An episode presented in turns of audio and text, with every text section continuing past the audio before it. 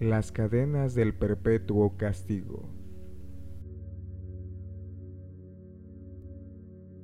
Decían que la casona de Ascarate estaba embrujada, pero aún así don Pablo quiso evitarla en lo que liquidaba algunos asuntos urgentes referentes a unas fincas en las proximidades de la ciudad de Guanajuato. La primera noche lo despertaron ruidos parecidos al arrastre de pies. Tomó su espada y esperó temiendo la entrada de ladrones. Los pasos se aproximaban a la puerta de su habitación y una luz de velas entró por las rendijas de la hoja de madera podrida.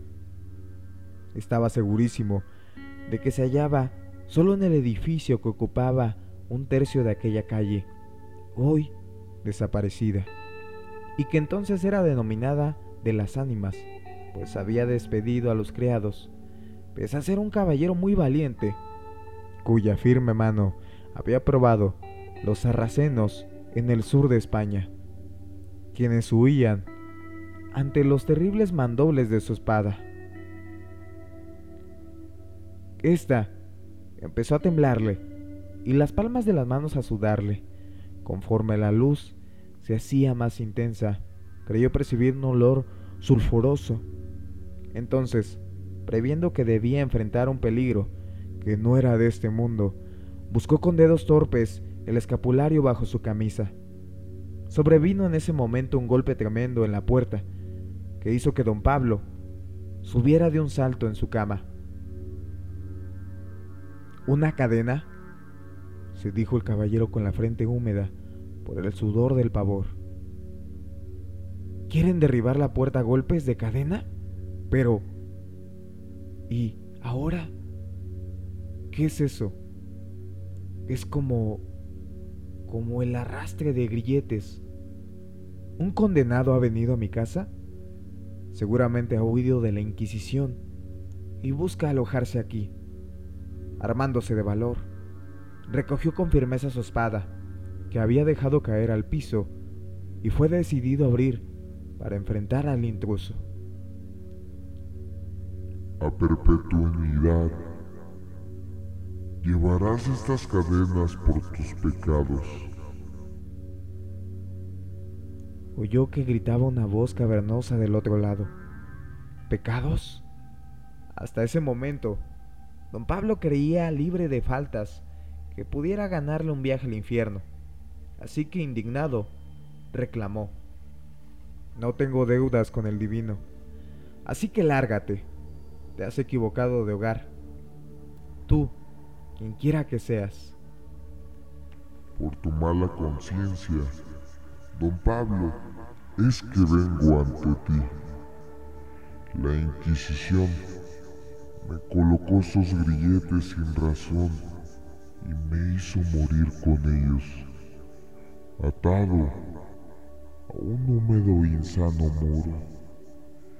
El diablo me ha cogido entre las llamas de los condenados ha hecho una excepción conmigo al saber que los inquisidores de manera injusta me condenaron al averno. Deberé colocar estas cadenas a un verdadero pecador.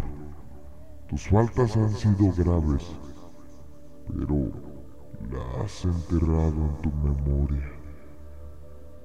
Entonces, se proyectaron en las paredes escenas de la infancia de este noble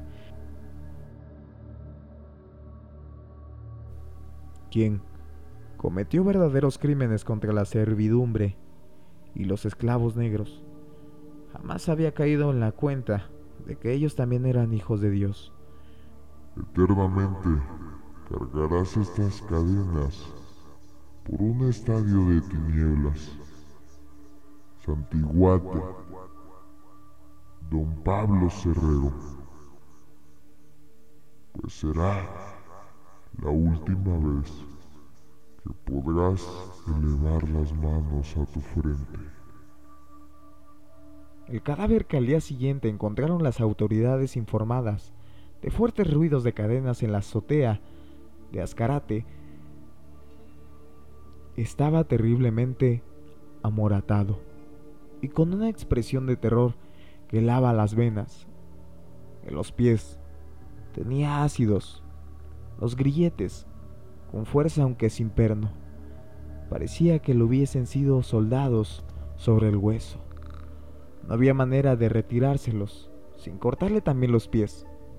De modo que fue enterrado con ellos y aparte de las cadenas. En los días siguientes al entierro del infortunado don Pablo, los vecinos del cementerio, así como los habitantes en las inmediaciones de la vieja casona de Ascarate, juraban oír el arrastre de cadenas.